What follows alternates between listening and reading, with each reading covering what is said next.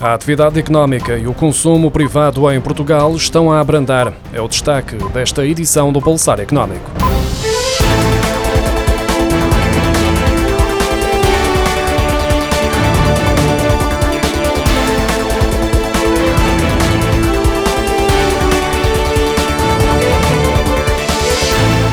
Os indicadores coincidentes do Banco de Portugal referentes a setembro mostram que o país está a assistir a um abrandamento da atividade económica e do consumo privado. Segundo os dados divulgados esta quinta-feira, o indicador que mede a atividade económica registrou uma variação de 6,2% em setembro, face ao mesmo período do ano passado, depois de uma subida de 6,5% verificada no mês anterior.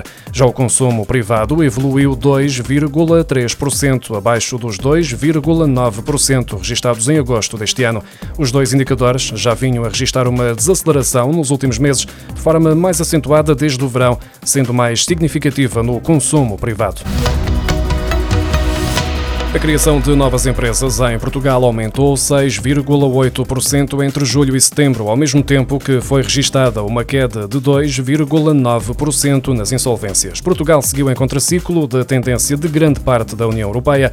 Segundo os dados revelados esta quinta-feira pelo Eurostat, as declarações de falência no espaço comunitário aumentaram 16,3% no terceiro trimestre face ao anterior. Foi o quinto trimestre consecutivo em que foi observado o aumento das falências, depois da queda de 9,6%, verificada no segundo trimestre de 2021. O aumento foi mais significativo na zona euro, com 19,3%. Apenas o setor dos transportes escapou à subida do número de falências, ao registrar um decréscimo de 5,4% no terceiro trimestre. Por outro lado, o alojamento e serviços alimentares sofreram um aumento de 24%. As atividades financeiras e de seguros viram as falências aumentar 17,8% e indústria, com 16,2%, foram os setores com os maiores acréscimos.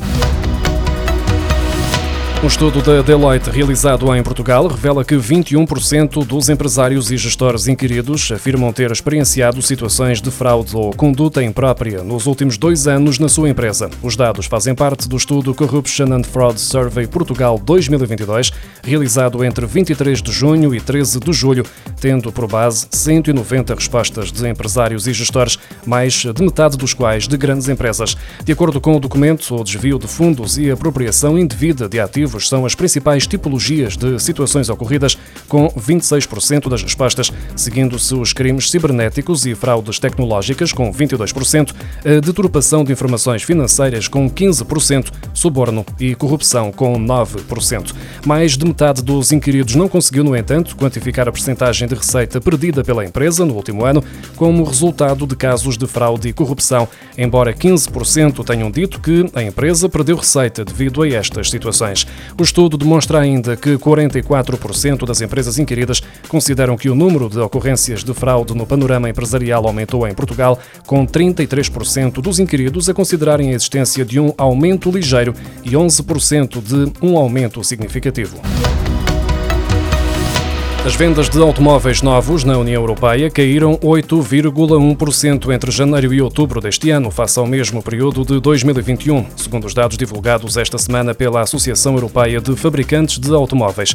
Em outubro, os novos registros de automóveis de passageiros aumentaram 12,2% na União Europeia, com 745.855 unidades vendidas, um valor que representou cerca de 290 mil veículos abaixo dos registados em outubro de 2019, antes da pandemia.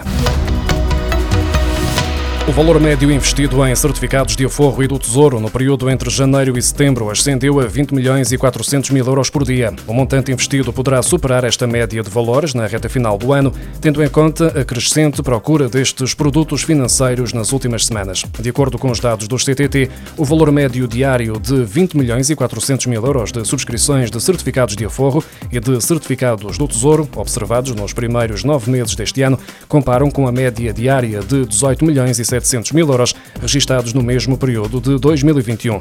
No total, foram efetuadas subscrições no montante de 3.847 milhões e 400 mil euros entre janeiro e setembro deste ano. A taxa de juro bruta para as novas subscrições e capitalizações de certificados de aforro em novembro foi fixada em 2,49%, cerca de um ponto percentual acima da que foi fixada para setembro.